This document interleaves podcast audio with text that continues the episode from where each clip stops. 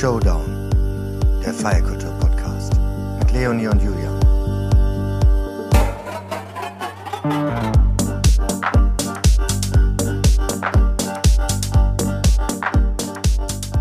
Hallo Keins Acker Simon. Hallo Simon. Hallo Julian, wie geht's? Sehr gut. Hallo Leonie. Hallo Simon. Hallo Julian. Hallo Leonie. Schön, dass du da bist. Ja, danke, dass ihr mich habt. Ja, sehr gern, sehr gern. Wir freuen uns auch.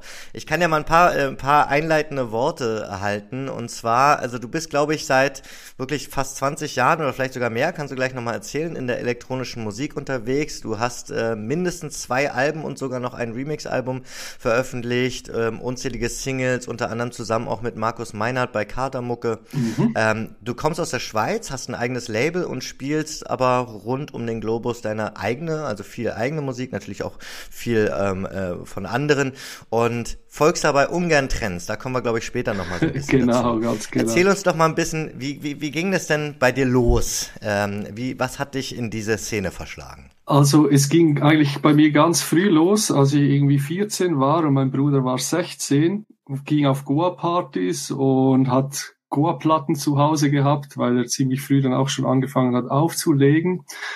Und dann bin ich irgendwie, am Anfang war ich komplett gegen elektronische Musik, da ich so mehr aus dem Punk- und Hip-Hop-Bereich, Skater-Zeiten kam. Ja. Und dann anfangs war ich so ein bisschen so ah, skeptisch, was denn das für Musik ist. Und irgendwie hatte ich trotzdem Interesse irgendwie am Handwerk, weil ich Auflegen trotz allem eigentlich interessant fand. Und da ich halt kein Geld hatte zum Platten kaufen, blieben mir halt einfach Goa-Platten über, die ich von meinem Bruder nehmen durfte. Der Sound ist jetzt ja auch schon wieder zurück, ne? der, der schnelle Goa-Sound. Ja, ja, ja, das ist so, ja, ja, das ist so. Mhm es ist ja immer so, es gibt immer wieder, dass sich das Ganze wiederholt. Also ich sage immer so, nach 10, 20 Jahren wiederholt sich was wieder. Ja. Aber davon lebt ja elektronische Musik auch von Wiederholung. Genau, ganz genau. Techno lebt von Wiederholung. Ja, ist, Der ewige Loop. Ja, ja, ist so. Ist 0101, so. ja. Ganz genau. Und eben jetzt sind ja wieder so 145 Sachen ziemlich trendy, also jetzt auch im Techno-Bereich.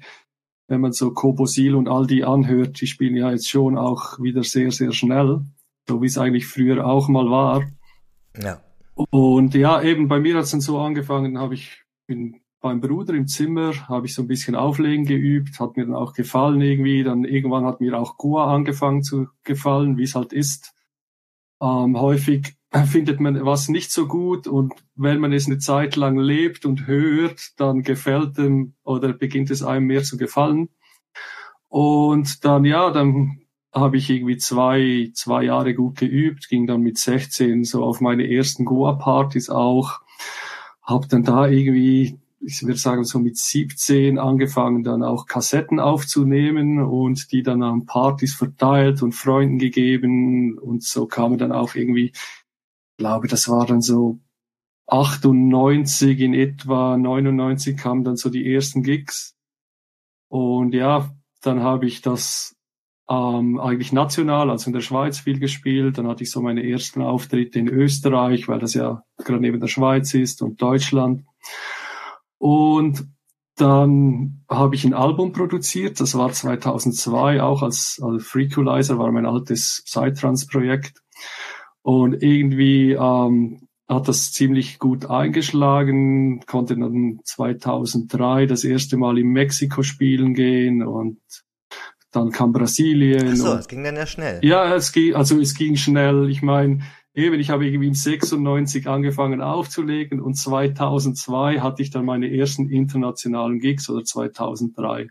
Also so schnell war es nicht, aber dann vom Album zu den ersten internationalen Gigs, das ging dann echt schnell. Also Album released, ein Monat später Anfrage für Mexiko und dann auch gleich los. Da sieht man, was es ausmacht, wenn man selber produziert. Ja, ganz genau, was, ganz was genau. Was es für Wellen schlägt. Ja, und dann ähm, habe ich auch sehr groß, also viele große Festivals, wie halt auch Boom, Osora und solche Sachen gespielt. Und irgendwann, ähm, das war irgendwie Boom Festival 2006, da hat Sebastian Krüger aus Deutschland, SBK, hat er aufgelegt und der hat eben da eigentlich als einer der wenigen auf dem Goa Festival Techno gespielt. Und ich habe mir dann halt irgendwie gesagt, eigentlich finde ich das fast geiler als Goa. Und ich will irgendwie so ein Projekt machen, das ähm, ja, das halt ein bisschen langsamer ist und das halt auch ein bisschen technoider ist. Und habe dann mit Keins angefangen in 2006 und dann irgendwie hat sich dann das ganze Frequalizer wurde dann immer weniger interessant für mich, um Psytrance und Techno zu produzieren, machte mir immer mehr Spaß. Also es hat mir von Anfang an eigentlich mehr Spaß gemacht. Und dann habe ich mir entschieden, ähm, irgendwie mein Projekt ähm, Frequalizer dann 2011 habe ich es dann an den Nagel gehängt und gesagt, hey, ich will mich jetzt nur noch auf ein Projekt fokussieren und halt das Projekt, mhm. das mir mehr Spaß macht. Wie kam es denn zu dem, dem Namen Keins eigentlich? Ähm, Keins, das war eigentlich eine dumme Idee. ähm, es hat so angefangen, ähm, der Kollege wollte mich buchen, weil er äh, meine Musik cool fand, die ich gemacht habe. Und dann gibt's in Luzern gibt's das Casineum. Das ist da ähm, eigentlich machten, die haben so Techno-Partys gemacht, aber auch ganz kommerziell, Hip-Hop und was auch immer. Und die wollten mich dann irgendwie buchen. Und ich habe dann gesagt, ähm, ja, mache ich gerne. Und dann fragte mich, ja, wie heißt du dann, wenn du ähm, Techno machst und ich hatte irgendwie keinen Namen und dann habe ich gesagt, ja, schreibst einfach Karl-Heinz auf den Flyer. Und dann sagte er, hey, nee, das geht nicht, kann ich nicht machen. Und dann sage ich, ja, dann schreibst du keins. Und ja, so, so ist denn das irgendwie geblieben. Ah. Und ja, seit da, seit da habe ich den Namen Keins. Ja. Also steckt auch ein bisschen Karl-Heinz drin. genau, ganz genau. Also es, es, es kommt von Karl-Heinz. Äh, wir, wir, haben natürlich über dich, über dich recherchiert, äh, Dinge gelesen, die man so finden mhm. konnte online. Und ähm, das ist ja schon so ein bisschen hergeleitet gerade, wann du auch tatsächlich so deinen den ersten Moment hattest, wo du dann mal die Korken knallen lassen konntest, ähm, wo es dann wirklich auch mhm. in den nächsten Schritt ging. Ähm, vorher war das ein bisschen anders. Du hast geschrieben, Zitat, es ging dir wochenlang so, dass du nur Spaghetti mit Ketchup essen konntest in, der, in den Anfängen Ja, ja, das deiner, war am Anfang so. Karriere. Ich habe mal Maler gelernt ursprünglich und irgendwie ähm, wollte ich mich halt auf Musik fokussieren und wenn du halt jeden Abend irgendwie oder jeden Tag von 7 Uhr in der Früh bis 5 Uhr am Abend irgendwie auf der Arbeit bist, dann kommst du halt nicht nach Hause und hast noch irgendwie Lust, dich vor den Computer zu setzen und jetzt noch irgendwie nochmal fünf Stunden Musik zu machen.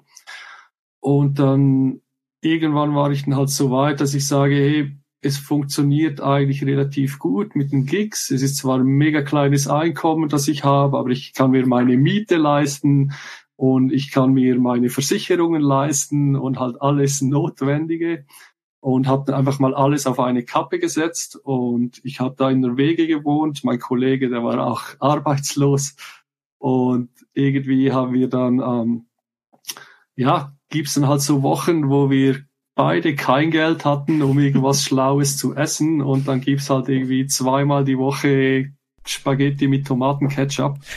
Der Klassiker ähm, in einer ja, Männer-WG. Ge genau, und dann, aber schlussendlich hat sich ja das Ganze ausgezahlt. Ich denke, hätte ich diesen risikoreichen Schritt nie getan, dann wüsste ich nicht, ob ich jetzt da wäre, wo ich bin. Wie hat also, dein Umfeld darauf reagiert? Also auch deine Familie, deine Freunde, Freundinnen, als du äh, gesagt hast, so ich hänge jetzt meinen Job an den Nagel, ich werde Techno-DJ? Um, ähm, also anfangs natürlich, meine Eltern waren skeptisch, aber sie haben mich immer supportet, also haben immer gesagt, hey, mach, was dir am Herzen liegt. Um, ähm, ist dein Leben irgendwo durch und wir wollen nicht, dass du, sie wussten ja, dass Maler nicht mein Lieblingsjob ist. Das war auch eher so Notfalllösung, mal eine Lehre machen, dass ich mal was habe. Habe ich auch abgeschlossen. Und sie haben mir gesagt, ey, es ist dein Leben irgendwie, ähm, wir unterstützen dich, was auch immer du machen möchtest. Und ja, wenn das halt der Weg ist, den du gehen möchtest, dann mach das. Und Logisch, also ich denke, alle Eltern wären skeptisch, wenn ihr Sohn sagt, hey, ich will jetzt Techno-DJ, vor allem die sind eine komplett andere Generation. Ja. Aus also die kommen halt nicht Gründen wahrscheinlich, ja. Ja, ja, genau. Und eben, die, die wissen halt nicht irgendwie, dass DJ heutzutage ein relativ gutes Einkommen sein kann und oder, da, oder damals wusste man das vielleicht auch noch nicht so, ne? Also ich meine, mittlerweile ist das ja irgendwie, ne? Ja, das ist schon so, ja. Also es, es war eben, wie ich sage, es war halt auch ein risikoreicher Schritt, aber ich bin so froh, habe ich den mal gemacht dann. Und, du wärst ihn ja. also immer wieder gegangen. Ich würde ihn immer wieder gehen, ja. Ich, ich würde immer wieder zwei, dreimal die Woche Ketchup. Spaghetti mit Ketchup essen, damit ich das machen kann, was ich wirklich gerne mache. Sag mal, und wie muss man sich das vorstellen, auch in der, in der, ähm, in der Zeit, ähm, ähm, auch in der Schweiz? Also ist das dann nochmal besonders schwierig eher aus deiner Sicht sich durchzusetzen oder vielleicht sogar leichter, weil es vielleicht dann weniger gibt? Äh, wie ist da dein Gefühl? Ähm, also du meinst jetzt von den Leuten, die man erreicht? Genau, ne, und auch von der Szene, ne? ja. ne? Also wenn man jetzt sozusagen ja, ja. sich durchsetzen möchte oder ähm, dann, ne, so dann. Schweiz hat ja eigentlich ziemlich, also fürs wie klein das Land ist, hat eigentlich ziemlich viel, ist ziemlich viel los. Also du kannst jedes Wochenende irgendwie auf 30, 40, 50, 60 verschiedenen Feten tanzen. Mhm. Und ähm, ich weiß zwar so als Schweizer, es gibt ja häufig so Leute, die mögen so das nationale Produkt, sage ich mal.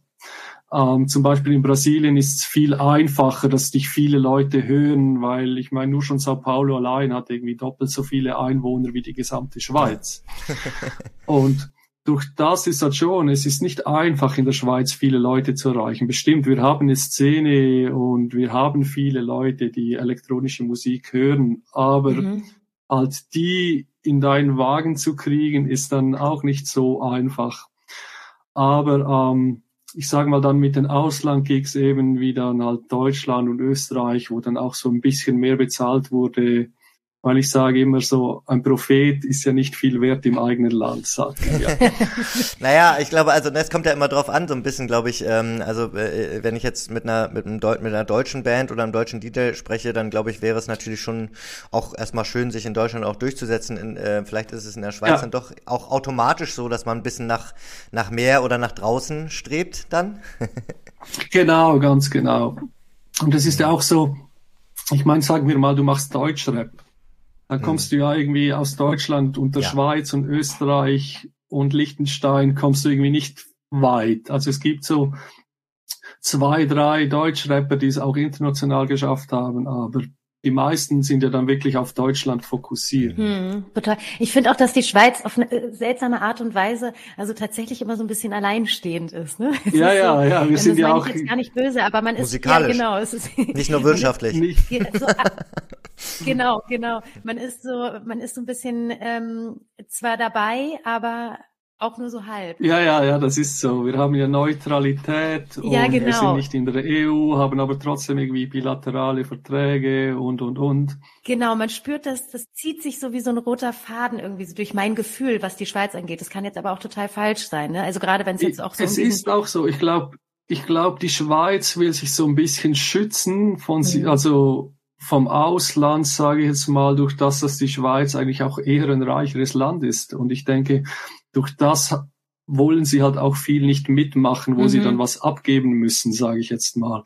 Also ich denke, wenn jetzt die Schweiz ein Euro hätte, das wäre auch irgendwie so ein bisschen ein komisches Gefühl, weil die Schweiz ist halt auch so ein eigenständiges Land, sage ich mal. Mhm. Und ja, wie du sagst, wir grenzen uns gerne so ein bisschen ab vom ganzen ja. Kuchen, sage ich mal, weil halt auch, man sieht ja auch in der EU, geht ja auch viel schief und da können wir auch ja. irgendwie sagen, nee, können wir eigentlich froh sein, dass wir da nie zugezogen sind oder mhm. mitgemacht haben, richtig. Wenn du da jetzt so auf die Szene auch nochmal blickst, ähm, im Vergleich mhm. zu Berlin, weil du hast ja mit Sicherheit auch Kontakte und, und, und deine Erfahrungen hier in, in der Hauptstadt äh, ja. gemacht. Wie würdest du das vergleichen? Das kann ich zum Beispiel, ist für mich total ungreifbar. Ich war zwar schon diverse Mal in der Schweiz, aber dann aus anderen Gründen und habe so diese Szene, diese Ausgeh-Feierszene, musikalische Szene gar nicht so zelebriert oder konsumiert. Also es ist schon, also ich meine, Zürich zum Beispiel hat ja die größte Clubdichte per Einwohner auf der ganzen Welt. Ach, siehst du, wusste ich nicht. Und, Wirklich? Ja, das ist so, ja.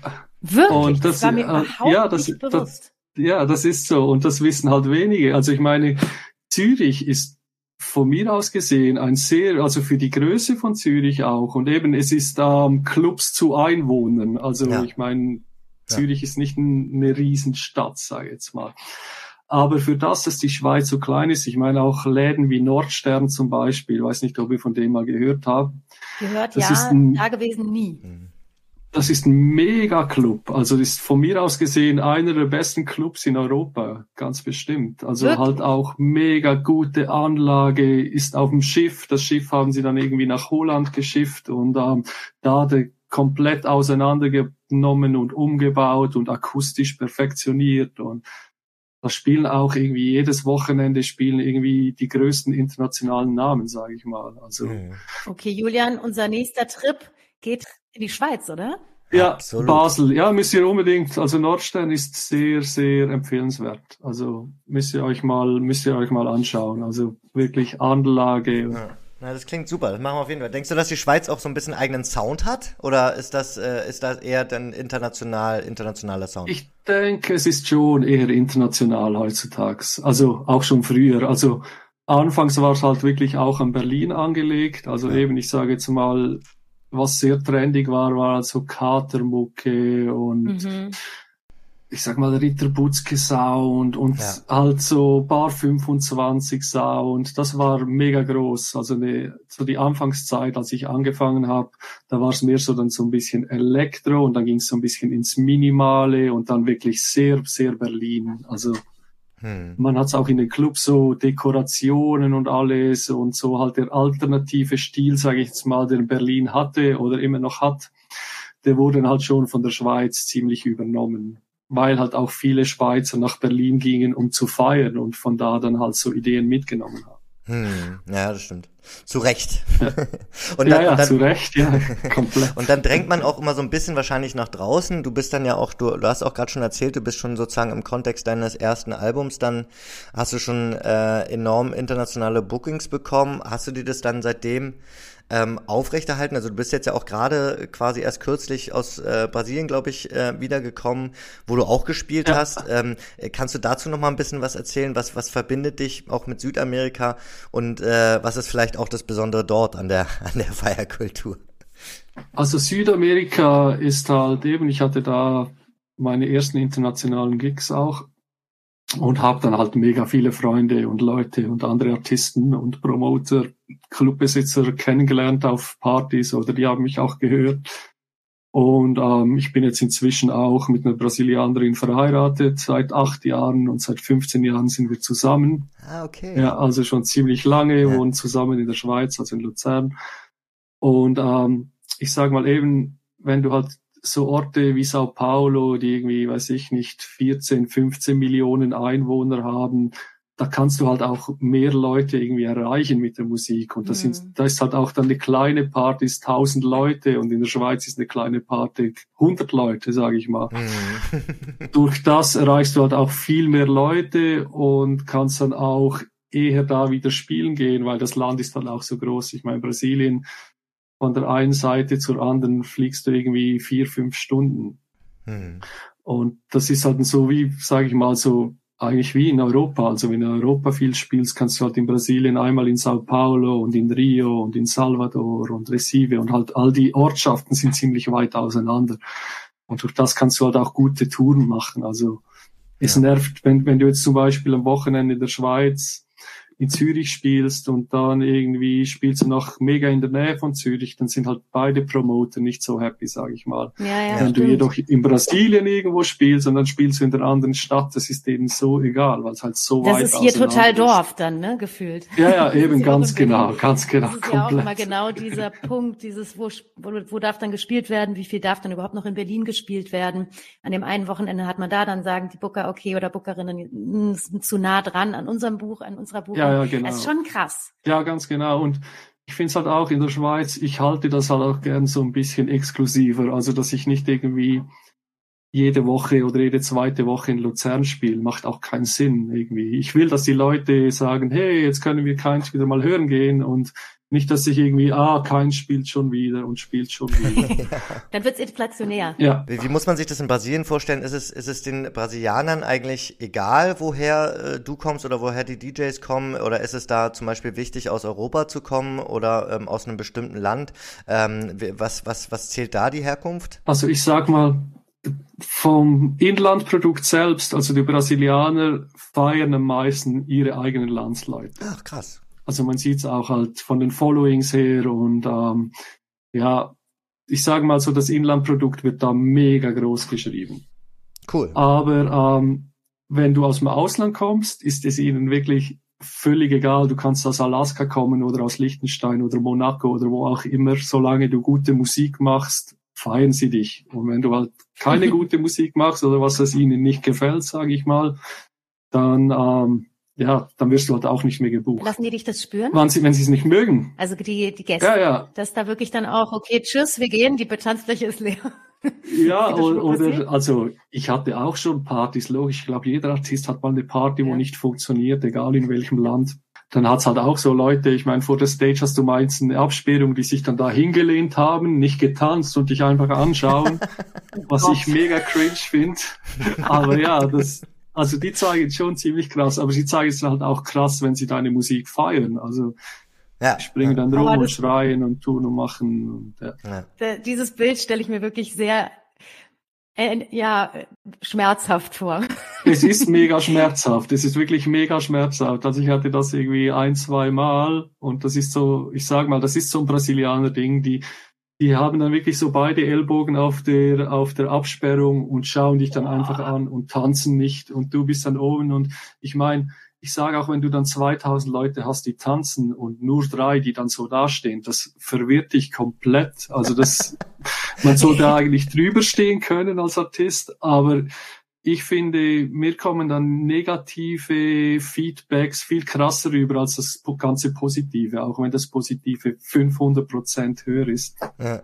Ja. Ihr, ihr, seid ja beide auch Künstler. Ist es, ist es, äh, nimmt man negatives Feedback immer schlimmer und, und wichtiger an? Ist es also sozusagen so, äh, das ganze Schöne und das ganze Positive, ja, schön, aber sobald eine negative kommt, nimmt man sich das richtig zu Herzen, oder? Ich denke schon, ja. Also, vielleicht bin das auch nur ich, aber mir ist halt mega wichtig, ähm, irgendwie, ich will ja von den Leuten auch gemocht werden irgendwo durch und Musik ist halt auch irgendwas sehr Persönliches. Also ich gehe nicht ins Studio und sage mir, ich will jetzt einen Track schreiben wie David Guetta oder keine Ahnung, ich will einen Track schreiben, so wie ich ihn schreiben will.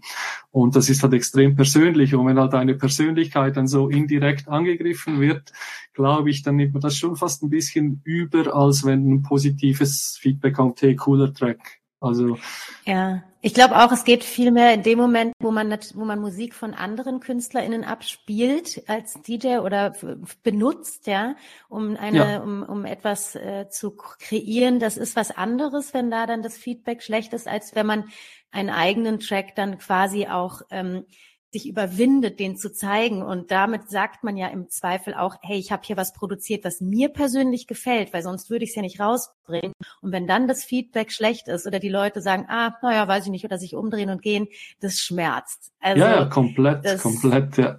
Ja, weil eben, es ist halt auch sehr persönlich. Also ich sage, Musik Absolut. sollte auch was Persönliches sein. Und KünstlerInnen sind ja auch zart beseitete Menschen zum Teil, muss man sagen. Ne? Ja, sind ja. ja. Gewesen.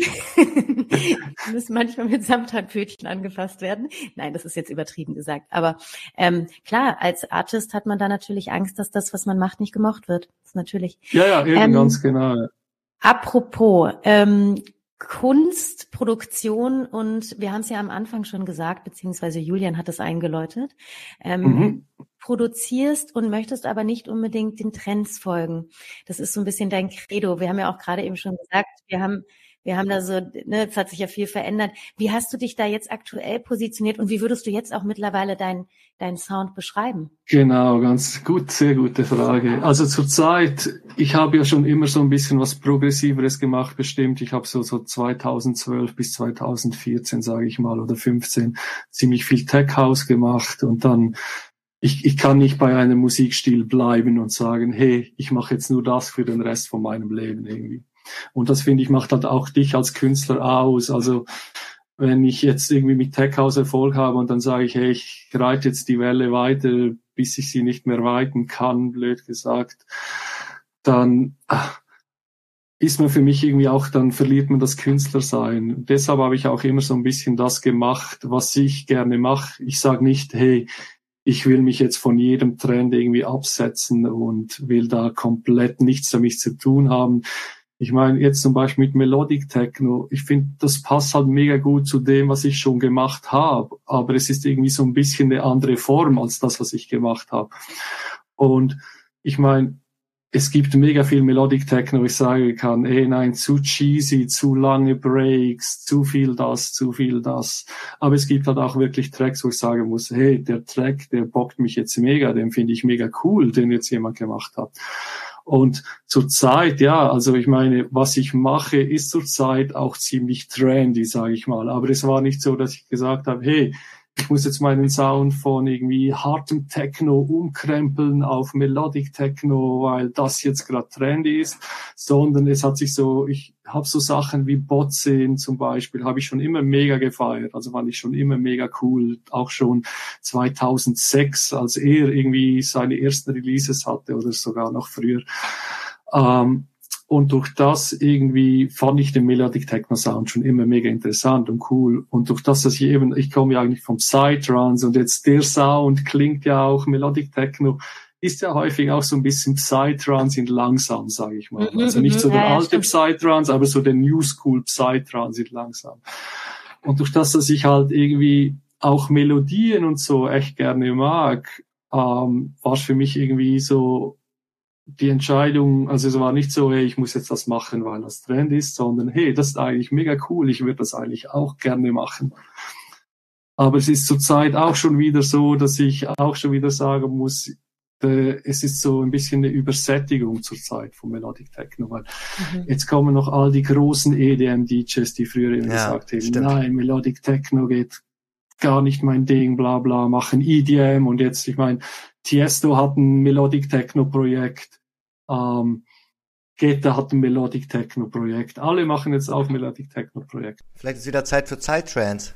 Ja, äh, nein, es ist, es ist, nein, Psytrance werde ich nie mehr machen. Also ich, ich bekomme immer noch so viele Booking-Anfragen, aber ähm, habe ich keine Lust mehr drauf. Ist mir, ja. ist mir halt einfach zu schnell irgendwo ja. durch. Würdest du denn sagen, wenn du jetzt so zurückblickst auf die letzten, ja, 22, 23 Jahre, die du jetzt schon im Geschäft bist, das waren mhm. so die krassesten Zeiten, die wildesten Zeiten oder das war vielleicht auch die Zeit, wo der Sound dich am allerstärksten geprägt hat und auch so die, die, ähm, die, die Form, wie die Menschen die, die, die, den Sound und die Musik damals gefeiert haben?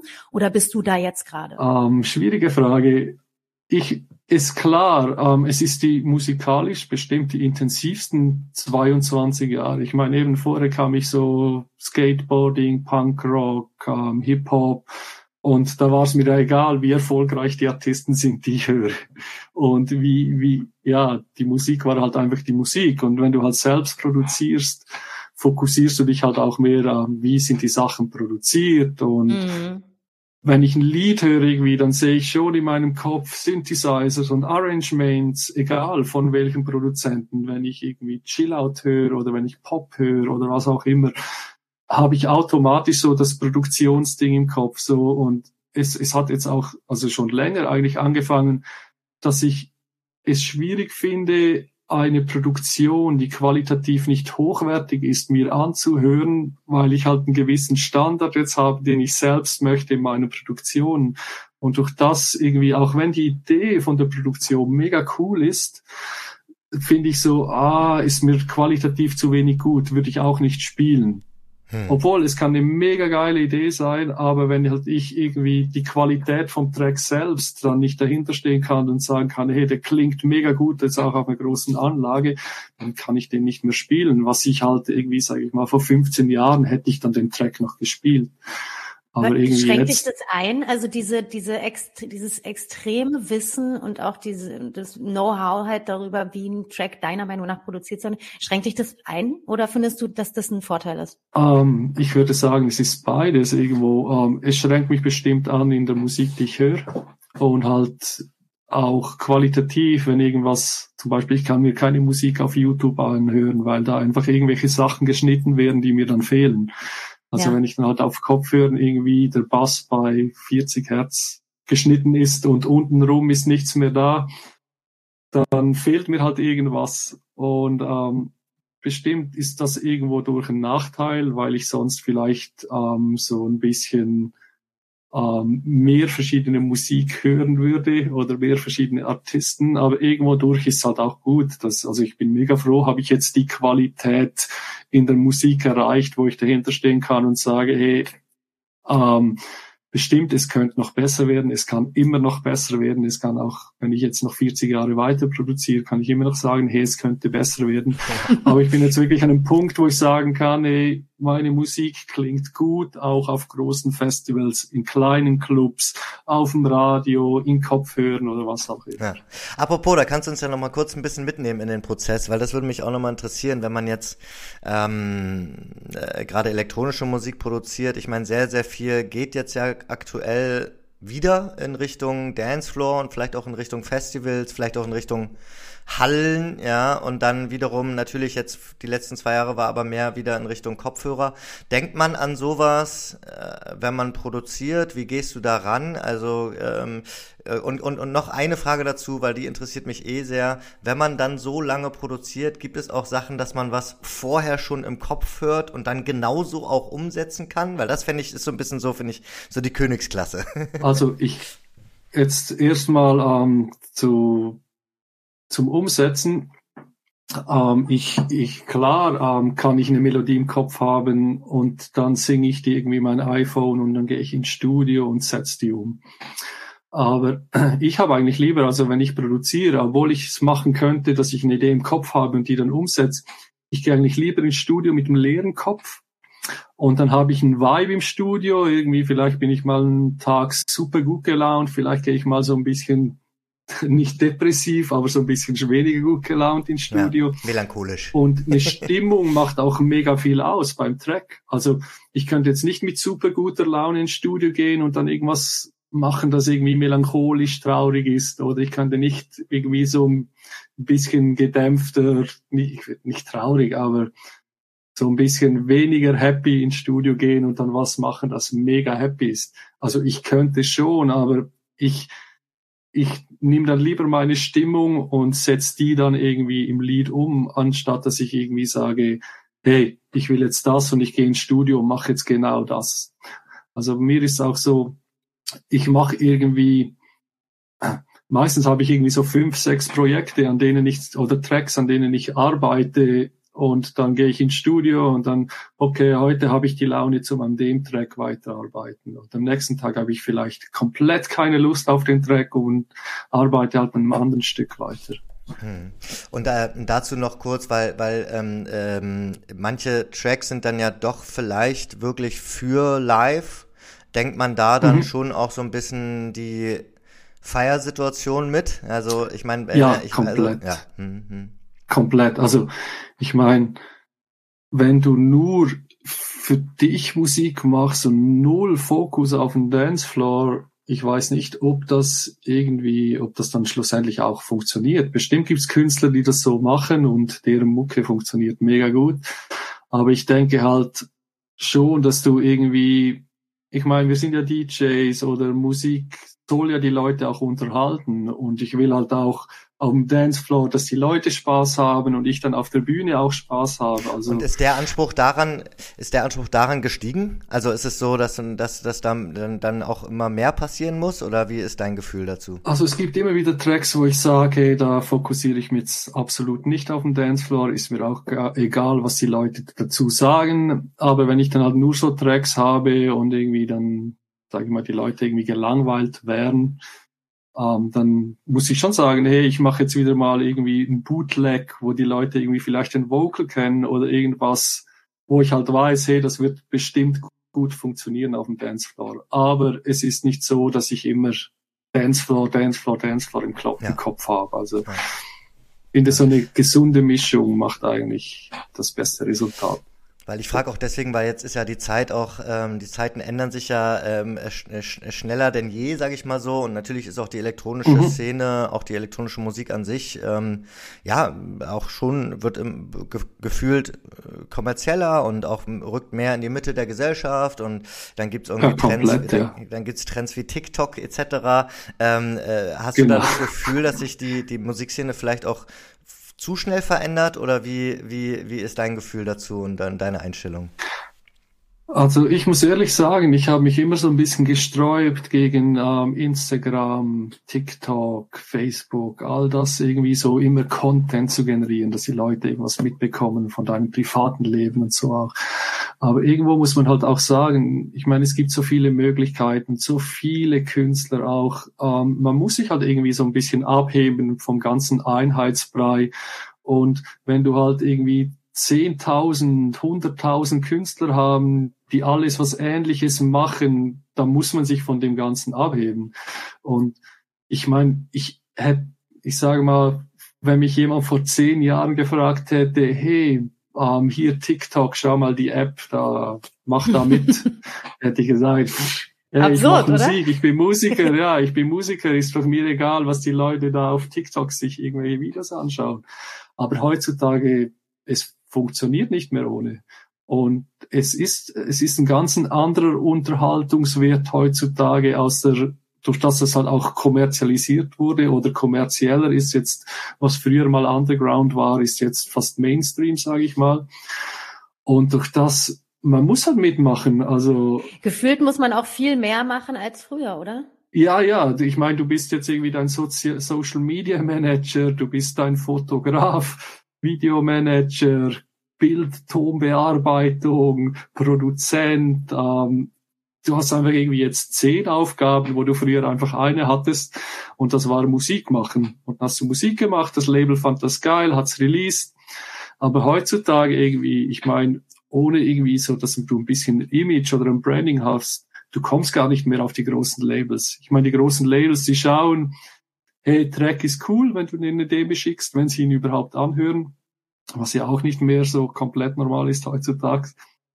Und ähm, dann sagen sie halt irgendwie, okay, cooler Track, ähm, wie ist sein Image, macht er irgendwas auf Social Media oder macht er überhaupt nichts? Ja. Und dann kann es halt schon sein, da gibt's halt schon Labels, wo dann sagen, hey, der hat irgendwie seine letzte Post vor fünf Monaten gemacht was, was sollen wir mit so einem Künstler auf unserem? Das ist schon Label? schade, oder? Dass es sich da plötzlich da, wo es um Musik gehen soll, eigentlich nicht mehr nur um Musik dreht. Und also es, es ist mega schade eigentlich, aber eben es nützt halt auch nicht, sich dagegen zu wehren. Also früher war ich immer so, habe ich immer so, wenn ich halt so irgendwelche Instagram-DJs, die irgendwie 100.000 Followers gekauft haben und dann noch Comments und Likes und alles und die dann irgendwie explodiert sind. Also ich nenne jetzt keine Namen, aber ihr kennt da bestimmt auch ein, zwei von denen. Ähm, habe ich immer so gedacht, Sag doch mal nein, wie, nein, sage ich nicht. Das habe ich immer gedacht. Das würde ich niemals von dir erwarten. Ja, dann habe ich, habe ich immer so gedacht, hey, wie cringe, wie kann man sowas machen? Ich finde es auch jetzt noch eigentlich cringe.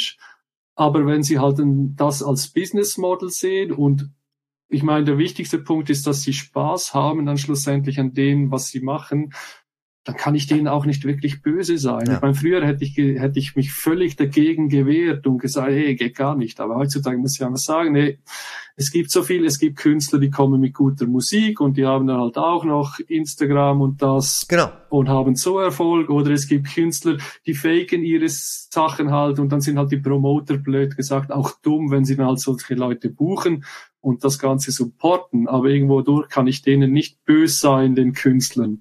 Ja. Wenn es halt nicht so helle Leute gibt, die dann halt das an das glauben und die dann halt genau. Buchen. Wenn man jetzt sich in die Rolle des Labels reinversetzt und über und, und schaut, da kommt jetzt ein Künstler und der kann das. Ähm, ja. äh, also der macht halt Social Media automatisch und da ist ein Künstler, der hat vielleicht den gleichen Song, aber macht es nicht. Das, da, dann äh, muss man natürlich auch sagen, auch als Label ist man dann ja auch hilflos, also weil man ja auch weiß, man kann das nicht für diese Person übernehmen. Ne? Also das kann nur ja, ganz genau, intrinsisch genau. irgendwie aus dem Künstler selbst rauskommen. Ne? Ja, ganz genau. Mhm. Eben, ähm, es gibt halt auch schon so viele Aspekte, die heutzutage äh, mit dem ganzen Musikmarkt kommen, irgendwie so halt, wo spielt die Person? Ähm, hast du irgendwelche Klamotten, die du noch nebenbei verkaufst? Hast du irgendwie, ja, hast du halt einen Marktwert? Ich meine, heutzutage kommt kein Manager mehr zu dir und sagt, hey, ich finde dich mega cool und komm, ich versuche dich aufzubauen. Der Manager, oder ich sage mal 90 Prozent der Manager, die wollen durch dich Geld generieren. Also es, der, der Musikmarkt hat sich so komplett verändert über die letzten Jahre. Früher war es halt noch so, dass irgendwie ein Manager gesagt hat, hey, ich finde deine Mucke mega cool und lass uns was zusammen machen. Und heutzutage ist halt so, der Manager denkt sich irgendwie so, hey, das ist jetzt so ein Rohdiamant, den wir schleifen können und den nehme ich jetzt und dann generieren wir Geld. Und das ist halt bei vielen großen Künstlern, die jetzt so über die letzten Jahre gekommen sind, ist das halt so passiert. Also die sind dann nicht irgendwie durch schöne Musik machen und das irgendwie, die, die sind dann einfach von eins auf 100 durchgestartet, weil sie ein mega krasses Management hatten, wo die dann halt auch durchboxt. Und ich meine, hinter Teilsartisten, da stecken Hunderttausende von Euros, dass sie an dem Punkt sind, wo sie jetzt sind. Hm. Aber da hat man auch so das Gefühl, ähm, da wäre jetzt meine nächste Frage hingegangen, ob du denkst, dass es früher leichter war, ähm, in der Anfangszeit, äh, wo du warst, als Techno-DJ auch durchzustarten. Ich, ich finde es selber, aber wo ich mir jetzt die Frage auch nochmal äh, durch den Kopf gehen lasse, es ist irgendwie so absurd. Auf der einen Seite spürt man, dass es bei manchen Leuten, wie du eben genau sagtest, so krass von mhm. jetzt auf 100 hoch in die Schnelle, in die, in die Höhe schnellt. Und ähm, ja. auf der anderen Seite sind Artistinnen und KünstlerInnen, die sich so lange abrackern gefühlt und aber einfach zu keinem Punkt kommen, wenn sie eben ja, genau ja. dieses Medium nicht bedienen. Und das ist so schade. Genau, eben ganz genau. Es ist mega schade. Ähm, ich sag mal, das war ja schon ganz, ganz früher so, dass irgendwie Leute, also schon in den 80ern oder in den 70ern, dass irgendwelche Plattenschachteln irgendwo in den Ozean geschmissen wurden, um zu sagen, hey, wir haben jetzt so und so viel Sales gemacht und die dann halt in den Billboard-Charts waren, obwohl sie vielleicht ein paar tausend Stück verkauft hatten und der Rest ist irgendwo im Meer gelandet oder im See. Hm. Und aber irgendwie sage ich, so in der elektronischen Musikszene war das halt schon noch so ein bisschen ähm, nicht ehrlicher, ist vielleicht ein dummer Ausdruck, aber es war noch so, hey, du machst gute Musik und wir wollen dich buchen, weil du einfach gute Musik machst, die uns gefällt. Hm. Und ich meine, ich habe das selbst, wenn wir Partys gemacht haben, irgendwie, dann schaust du halt auf einer Schallplatte Telefonnummer vom Label, rufst da an, hey, wir würden gerne den Künstler buchen. Das Plattenlabel gibt dir dann vielleicht die Nummer vom Künstler und hast du da angerufen und hast so eigentlich die Bookings gemacht. Und heutzutage ist es halt eben, ist das mit einem ganz anderen Aufwand irgendwie auch verbunden. Und jeder hat eine Booking Agency und jeder hat noch ein Management. Management. und dann heißt ja, nee, den Gig spiele ich nicht, weil da nicht genügend Leute kommen oder den Gig spiele ich nicht, weil mir die Location ja. zu wenig cool ist oder was ich nicht. Also.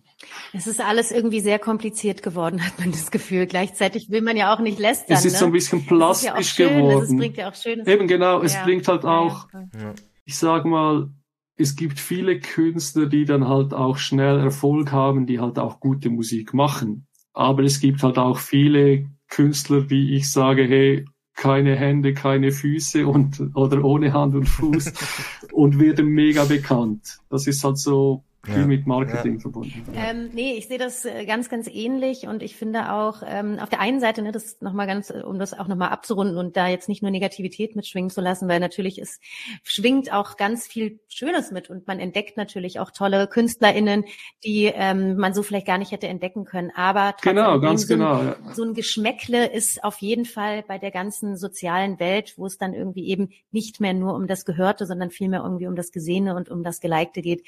Da schwingt natürlich ein Geschmäckle mit, aber ähm, wir können es nicht ändern. so ist die Welt aktuell. Also alle strebt nach diesem mehr, mehr, mehr. Ja. Ich glaube, das bildet sich da auch ab. Ne? Immer mehr, mehr, mehr Tracks, mehr Künstler, mehr, mehr konsumieren. Und ich glaube, das ist ja auch auf der auf der Publikumsseite ist es ja auch so. Ja, ne? ganz also das genau. Ist, ist, ja auch das, was gewünscht wird und, ne, und dann darauf reagiert dann so ein Markt halt auch und das ist natürlich so, das ist die Entwicklung grundsätzlich. Ja, aber eben, wir wissen ja nicht, was noch alles auf uns zukommt. So Metaverse und weiß ich nicht, vielleicht platzt die Bubble auch und alles irgendwie in fünf ja. Jahren sagt niemand mehr, hey, ich habe keinen Bock mehr, auch die Leute, ich meine, das ist Dopaminfütterung, ständige Dopaminfütterung, die man da hat. Vielleicht ja, sagen stimmt. die Leute ja. irgendwann, hey, ich will wieder einen gesünderen Lebensstil Lebensstil und ich mache jetzt keine, ich schaue mir jetzt keine Social Medias mehr an. Ich meine. Ja, ja, es ist ja gerade auch schon so eine Bewegung da. Genau, und Facebook war irgendwann nicht mehr viel los und jetzt langsam Instagram geht langsam da und irgendwann wird TikTok verschwinden in ein paar Jahren, sage ich mal. Es, es, es wird immer wieder was Neues kommen. Und Irgendwann liegen wir nur noch im Bett und kommunizieren äh, über ja, genau. Schläuche, die in unseren Köpfen genau. angeschlossen sind. Okay, jetzt werde ich, werde ich verrückt. Ähm, Matrix. Simon, wir haben zum Schluss immer eine Kategorie, die heißt und zum Schluss. Okay. Wo wir nochmal ein paar knackige Fragen mit äh, erwünschten knackigen Antworten ähm, haben. Okay. Ja, Vielleicht klar. hast du auf die ein oder andere Frage auch keine direkte Antwort, aber wir versuchen es mal. Ich würde mal anfangen. Und mhm. zwar, ähm, wenn du auf deine Karriere zurückblickst, kannst du uns eines deiner einprägsamsten Erlebnisse erzählen, an die du dich erinnerst? Ja, da gibt's viele, also positive oder negative. nee, ich, ich würde mal sagen mal, positive. Po positiv, ja klar. Also ich meine so Sachen wie das erste Mal auf Universo Parallelo spielen, irgendwie unter Palmen mit dem Blick aufs Meer, das war bestimmt einer der einprägendsten Momente. Dann das ist auch passiert. Ja, genau. Dann halt irgendwie meine Frau kennenlernen auf dem Festival, also irgendwie über Kollegen, das war Ach, auch schön. ein okay. super schöner Moment, klar. Ähm, das ist gibt, auch so was Schönes, was so, genau. was so mitkommt in dieser Szene, ne? dass einfach tatsächlich ganz viel Begegnung auch stattfindet. Eben all die Freunde, die ich kennengelernt habe oder gemacht habe über all die Jahre, die zum Teil wirklich meine besten Freunde wurden und das halt wirklich durch Musik oder durch Gigs oder weiß ich nicht. Mhm. Und ja, halt so, es, das ist für mich fast das Schönste. Also klar, ich, ich, ich spiele mega gerne auf großen und auf kleinen Stages, also und sehe die Leute feiern, aber so, ich denke mal so, die Sachen, die man dann ganz am Schluss noch hat, wenn man das mal aufhört und bleibt, das sind die Freunde. Die Freunde und Bekannt, also die Bekanntschaften und halt die Eindrücke, die man hat von all den verschiedenen Ländern. Hm. Erinnerst du dich an den, den lustigsten Moment? an den lustigsten Moment. Oh mein Gott. Ähm, also ein, ein lustiger Moment, genau, fällt, das, ein lustiger Moment, genau, fällt mir jetzt ein. Also ich habe in der Schweiz gespielt, ähm, in den Bergen und es war eigentlich Frühling, es hätte nicht mehr schneien sollen, aber wie es halt dann so war, hat es geschneit. Ja. Und der Weg zum DJ-Pult, der war so steil und es hat während dem Set vor mir, also die Jungs haben gespielt und dann hat es angefangen zu schneien während ihrem Set. Und sie sind nicht mehr nach, sie konnten nicht mehr die Stage verlassen, weil es einfach so steil nach oben geht. Sie sind immer wieder nach unten geschlittert und ich musste nach unten und bin dann halt auch irgendwie oben angefangen, umgefallen, nach unten geschlittert, war dann halt irgendwie spitzig, wie blöd. Aber ich, ich habe das, ich habe das noch bildlich im Kopf, wie die zwei Jungs wirklich versucht haben, sich da nach oben zu kämpfen und die mussten dann einfach irgendwie noch eineinhalb Stunden, bis sie dann so abgeholt wurden mit einem, mit einem Vier um Vier da mussten sie dann einfach da bleiben. Das war bestimmt eines der witzigsten Erlebnisse. Oh Aber eben, es, es, ist schon so viel Lustiges passiert. Also da gibt es ja. einiges, ja. Glaube ich dir Klingt sofort. ganz gut, klingt wie ein Musikvideo. Ja. Dein Lieblingsclub zum Spielen. Und vielleicht auch als Gast.